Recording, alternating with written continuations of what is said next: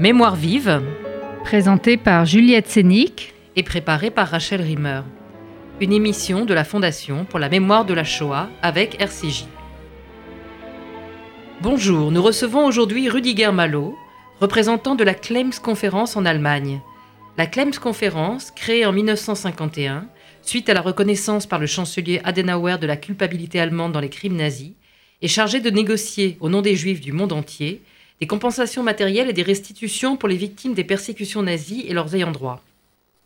Chaque année, il y a de nouvelles extensions pour les bénéficiaires et cette année, la nouveauté est que les juifs originaires des départements français d'Algérie qui ont subi des persécutions entre juillet 1940 et novembre 1942, c'est très précis, peuvent bénéficier de ce qu'on appelle le fonds hardship, c'est-à-dire une indemnisation d'environ 2500 euros. Votre président, Julius Berman, était à Paris cette semaine. Il a d'ailleurs rencontré les présidents des principales organisations juives et il a annoncé l'ouverture d'un numéro d'appel. Le 09 70 73 31 11 pour répondre à toutes les questions sur ces indemnisations. Rudiger Malo, quel est le bilan de ces deux premiers mois d'ouverture de droit pour les juifs qui résidaient dans les anciens départements français d'Algérie? Bonjour. Alors, on a commencé en- au début février euh, à ouvrir euh, le centre et on a euh, un bon mois qui est passé. Et avec les résultats, nous sommes assez contents. On a à peu près mondialement 5000 requêtes qu'on a pu recollecter, dont en France ou dans le, par, les- par le centre, on, en a, on, a- on est arrivé à presque 4000. Euh, euh, naturellement, le centre pourrait marcher encore un peu mieux. Et euh, pour faciliter les rendez-vous, euh, nous avons installé, comme vous l'avez dit, un centre d'appel avec euh, le numéro que je répète 09 70 73 31 11 où les requêtants peuvent, fixer leur rendez-vous et venir au centre d'aide qu'on a installé ici à Paris. La majorité des juifs d'origine algérienne sont localisés à Paris, mais il y en a aussi en région. Vous avez raison, c'est tout à fait comme ça. C'est pour ça que nous allons aussi installer des centres euh, satellites temporaires et nous allons être euh, euh, à Toulouse euh, du, du 12 mars jusqu'au 16 mars, à Mhm. Strasbourg du 19 mars jusqu'au 21 mars, à Metz le 22 mars, à Nancy le 23 mars, à Nice le 9 avril jusqu'au 13 avril et à Marseille le 17 avril jusqu'au 27 avril. D'accord. Et est-ce qu'il faut s'inscrire d'abord par téléphone? Il y a deux moyens pour fixer un rendez-vous. C'est soit on s'inscrit par téléphone euh, au 09 70 73 31 11, soit par euh, Internet euh, où vous fixez un rendez-vous online. Et donc c'est à ce moment-là que vous donnez les adresses où il faut se rendre. Nous communiquons naturellement par, euh, pas par téléphone, mais par Internet et par email euh, le lieu où les personnes qui veulent, euh, qui veulent déposer une requête euh, doivent y aller. Le centre d'aide, c'est juste un centre d'aide et que vous avez toujours la possibilité d'envoyer la requête directement à la Clems, les bureaux de la Clems qui sont euh, en Allemagne, à Oui, Francfort. oui, ce qu'il faut savoir, c'est qu'il faut de toute façon remplir le dossier, venir avec des pièces justificatives. euh, et, et après, le, quand on vient au centre, ça permet surtout de faciliter la phase d'identification de la personne, puisque les personnes vérifient votre identité, en fait. Absolument. C'est l'identité qui est vérifiée et l'enregistrement qui est fait dans les centres d'aide. Nous photographions les documents et les envoyons directement à Francfort. Alors, est-ce qu'on peut dire justement quels sont les documents euh, que, que, les gens doivent avoir pour justifier euh, qu'ils ont, qu'ils ont été victimes de persécutions antisémites en Algérie? Donc il y a, il y a trois critères, plus ou moins. La le premier critère, c'est qu'on doit être juif, Mhm. ce qui est clair. Donc par exemple, euh, une preuve, c'est la ketouba, mais ce n'est pas la seule preuve. Il y a Mhm. d'autres preuves aussi. Euh, deuxième critère, c'est que vous avez que vous étiez en Algérie pendant les années euh, pendant les années 40 euh, à 42, donc juillet 40 et novembre 42. Alors, est-ce qu'un acte Pas- de naissance, par exemple, ça suffit Euh, Pour prouver la résidence, il y a l'acte de naissance qui, est, qui, qui va aider. Mhm. Euh, et si vous avez d'autres documents, euh, vous pouvez les y mettre aussi, comme par exemple euh, un bulletin de l'école, Mhm. par exemple.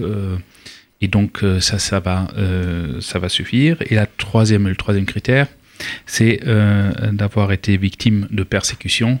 Et là, c'est le récit euh, du survivant euh, qui, compte. Et si vous pouvez mettre de preuves, c'est bien. Si vous n'en avez pas, on comprend cela aussi. Et quand il y a des, plusieurs gens de la même famille, est-ce que des cousines, par exemple, peuvent attester que euh, telle personne était dans telle école et qu'elle elle a dû sortir aussi? Est-ce que ça, ça peut valoir le fait de, d'avoir des témoignages de personnes qui sont aujourd'hui vivantes et qui peuvent raconter une histoire commune? Euh, les témoignages surtout servent si les témoignages étaient précédents Mhm. À la requête. D'accord. Ça, ça va S'il y a aider. déjà quelqu'un qui a fait un- une, Ouais. euh, un- une, une demande et après quelqu'un d'autre qui refait une autre demande, c'est ça? Non, ce que je veux dire, c'est par exemple si Ah, vous s'ils avez ont publié leur une- histoire. publié leur histoire, euh, écrit une lettre dans les années 60 ou 80 ou 90 ou 2000, Mhm. par exemple, ça, ça pourrait aider. Oui. Euh, les autres, on va pas rendre en compte aussi, mais normalement, nous commençons la requête avec le récit Mhm. du survivant. Et donc, ce qu'on fait, c'est qu'on croit le récit euh, que, que, que met le survivant sur le papier. Mais parfois, c'est des survivants qui, qui étaient en gestation à cette époque. Oui. Donc, qu'est-ce qu'il peut y avoir comme récit? C'est, euh, ça va être pas un récit personnel, parce que, comme vous avez dit, il était, ou elle était trop euh, petite à cet âge, euh, d'avoir une, une propre mémoire, s'ils ont un an ou deux ans. Et donc, euh, il suffira aussi le récit des parents, par exemple, qu'ils connaissent par le récit familial. Et est-ce que des photos aussi, ça peut permettre d'étayer un dossier euh, si S'il y a un lieu public qu'on sûr, reconnaît, par bien exemple, sûr. qui peuvent prouver que c'est à Alger ou que c'est à, à Constantine D'accord. Il faut savoir que la Clems conférence est du côté du survivant. Hmm, bienveillante. bienveillante. Et, euh, et donc, euh, c'est dans cet esprit que nous travaillons les requêtes. Oui, d'ailleurs, euh, du coup, on en profite aussi pour dire que c'est pas uniquement pour les personnes originaires d'Algérie, que, euh, enfin, que ce, ce même fonds existe aussi pour des gens qui ont vécu en Tunisie ou même dans certaines conditions, dans certaines villes au Maroc. Oui, Euh, et que ou en France aussi, on a le dispositif du hardship et le dispositif de ce qu'on appelle la rente, l'article 2, euh, qui concerne les survivants des camps, des ghettos, des personnes qui ont vécu dans la clandestinité pendant au moins quatre mois. Oui, je voulais qu'on revienne un petit peu là-dessus parce que certains de nos auditeurs ont peut-être pas suivi Non. les nouveaux développements parce que pendant longtemps, il fallait 18 mois pour la France. Et depuis pas très longtemps, c'est quatre mois. c'est quatre mois exactement. Bien que j'aimerais bien faire encore un point euh, Mhm. sur la bienve- bienveillance que vous Mhm. avez mentionné de la Clems conférence euh, lorsqu'on travaille les requêtes. Ça veut dire euh, les personnes n'ont pas besoin euh, d'avoir un avocat ou de, de Oui. mettre un avocat en avance. C'est c'est des dépenses d'argent qui ne qui Qui ne- sont inutiles. in- Mais c'est surtout en Israël, inutiles. non, que les gens font appel à des avocats. En France, euh, je suppose que là, sur l'Algérie, il n'y a pas eu trop de, de problèmes de Et ce côté-là. Si, vous avez ça- eu C'est pour ça que nous avons installé ce Mm. centre d'aide D'accord. Euh, pour qu'il n'y ait pas Pour la que les même gens viennent directement. qu'en Israël, exactement. Hmm, D'accord. Et donc, Donc, voilà, vous alors Oui, euh, sur les quatre mois, parce que aussi, je voulais qu'on précise pour les auditeurs, certains ne le savent pas, que ça n'a pas besoin d'être quatre mois en continu, que voilà, dans cette même logique de bienveillance, euh, les gens qui arrivent à raconter euh, que les- tous les moments où, bien sûr, ils étaient cachés au moment des, des persécutions, ou s'ils ont changé de nom, mais même si c'était pas de manière continue euh, pendant les, les quatre ans de la guerre, jusqu'à la libération, c'est bien ça c'est jusqu'à la libération, D'accord. qui est peut-être différent sur différentes dans, dans différents lieux en France, euh, par exemple. Bien que voilà, ce qui est important, c'est de savoir que il fallait être, être caché ou clandestin, ça veut Mhm. dire qu'on ne soit pas enregistré euh, dans l'administration de publique, par exemple, avec son nom et son adresse. Ça, c'est important, par exemple, parce que ça, c'est. Donc, euh, si, si l'administration connaît votre nom et votre adresse, c'est pas que vous êtes clandestin dans ce, dans ce sens-là.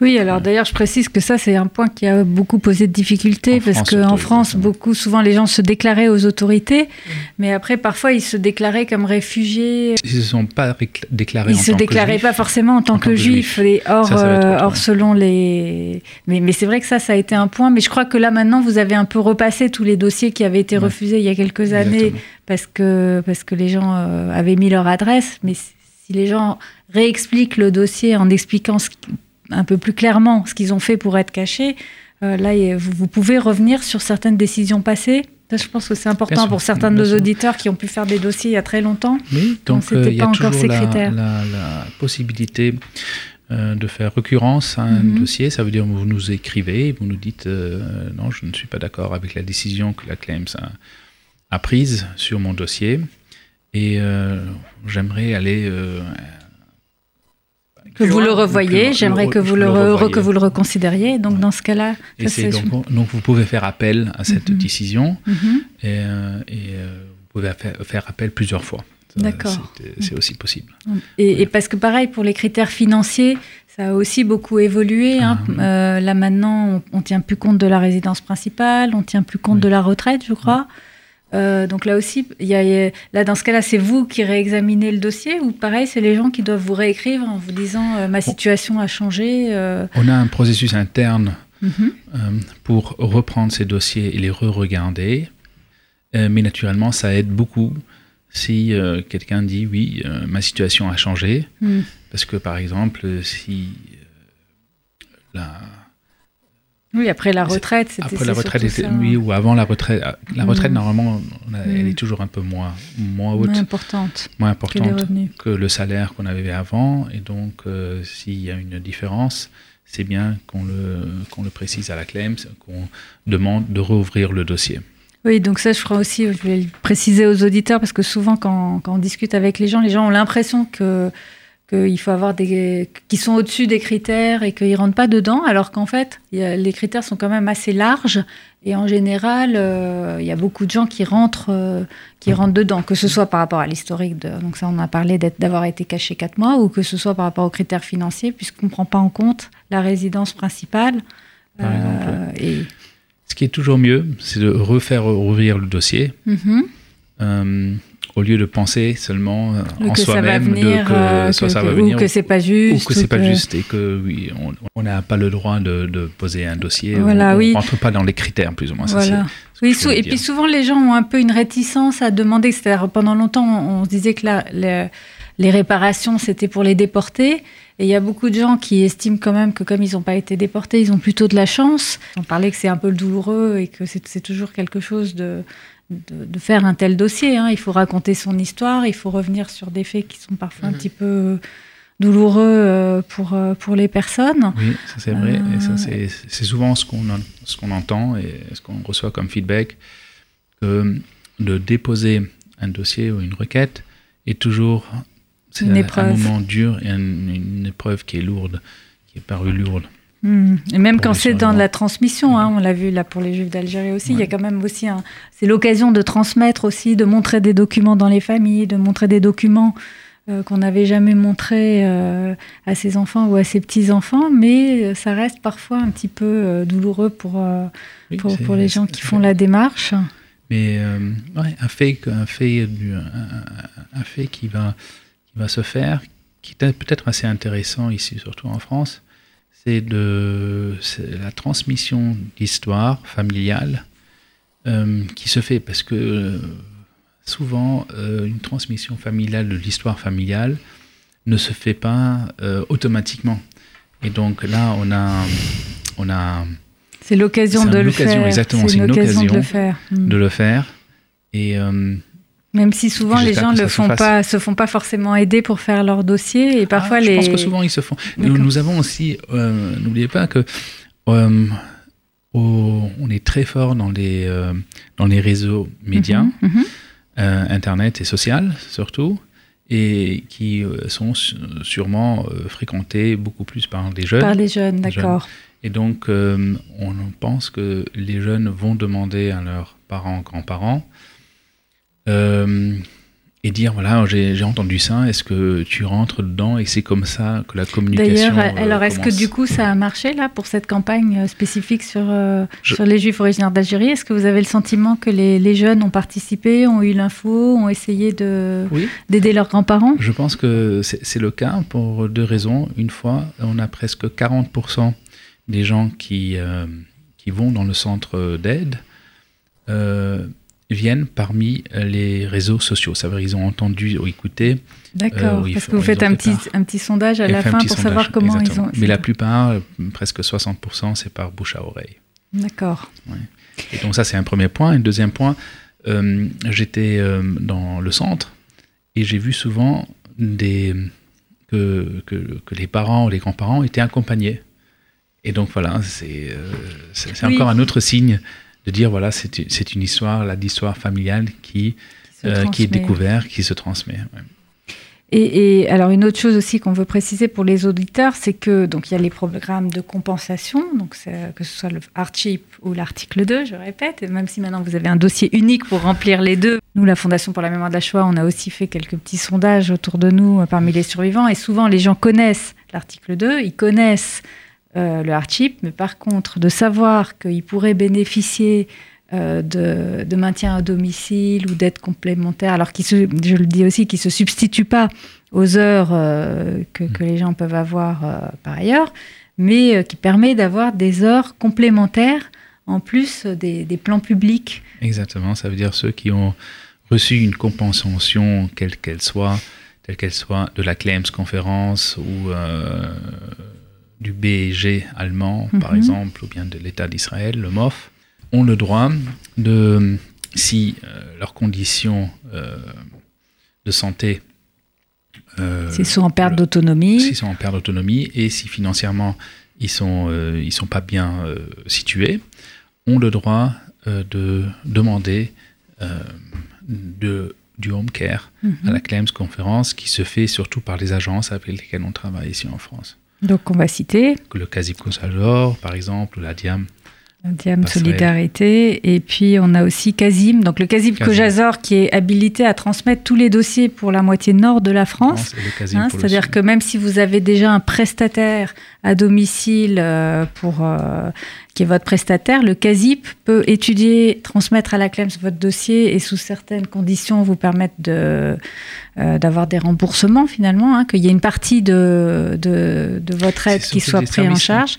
Les services, c'est Adiam Solidarité qui fait la prestation elle-même. Donc là, c'est, eux, c'est un service de prestataire. Donc si vous avez euh, si vous avez besoin que quelqu'un vienne chez vous, là, c'est directement Adiam Solidarité qui vient chez vous, alors que si euh, vous passez par le CASIP, le CASIP va gérer avec d'autres personnes, euh, d'autres sociétés qui sont spécialisées dans, dans, ce service. Et donc à Marseille, vous avez l'ACAT qui fait les, la prestation et le CASIM qui, pareil, peut orienter et même si vous avez un autre prestataire, peut régler avec votre caisse communale d'action sociale, avec les partenaires locaux, pour que vous puissiez, si vous rentrez donc dans dans les cases, euh, bénéficier de, ce service de home care. Non, mais j'en parle parce que aussi, ce qu'on a, ce qu'on voit sur la France, c'est quand on compare globalement l'utilisation et la connaissance des programmes CLEMS en France par rapport aux, aux, autres pays, on a quand même le sentiment que la population de survivants qu'on a en France, qui est quand même une des populations les, plus importantes, hein, mhm. puisque les Juifs ont dans l'ensemble été sauvés pendant la guerre, euh, que il y a un décalage finalement entre la population de survivants au sens large, hein, c'est-à-dire y compris de victimes, on va dire, de mmh. victimes de persécutions antisémites, peut-être pour que ce soit plus clair pour nos auditeurs. Euh, cette population-là, elle est très importante en France, et en réalité, ceux qui connaissent la CLEB, c'est qui, euh, qui peuvent bénéficier des, des, soit des services d'aide à domicile, soit de soit des programmes de compensation, qui, qui, continue à y avoir un décalage. Et je voulais vous demander, euh, Rudiger Malo, est-ce que vous savez pourquoi il y a ce décalage? Comment, Quels sont les facteurs, en fait? Ben, On n'est pas très sûr quels sont les facteurs. On est euh, en, discours euh, on parle beaucoup avec la communauté juive. Et ce qu'on entend toujours ici en France, et ce qu'on entend toujours, c'est que les survivants qui sont près des communautés savent et connaissent nos services et euh, connaissent le nom de la claim, et connaissent euh, la possibilité d'avoir des compensations, tandis qu'il y a beaucoup de survivants qui ne sont pas liés à des communautés juives. Et donc, euh, pour faire passer le message ou pour les atteindre, pour qu'un message les atteigne, cela est beaucoup plus difficile. Mm. Et c'est vrai qu'on n'a pas encore trouvé un moyen en France de pouvoir les atteindre et les informer. Merci beaucoup, Rudy, d'avoir accepté votre invitation. Donc, je rappelle le numéro pour obtenir des informations sur ces programmes d'indemnisation. C'est le 09 70 73 31 11. Pour ce qui est des programmes d'aide à domicile, il faut plutôt contacter les services de la communauté juive, le service passerelle au FSJU, le CASIP Kojazor, l'ADIAM ou le service AMEA du CASIM. Je précise aussi que vous serez présent, Rudiger Malo, le 29 mai prochain au Mémorial de la Shoah, où se tiendra un forum avec l'ensemble des partenaires qui proposent des programmes pour les survivants de la Shoah, soutenus par la CLEMS et par la Fondation pour la mémoire de la Shoah. C'était Mémoire vive, l'émission est podcastable sur le site mémoirevive.net et sur l'appli de RCJ.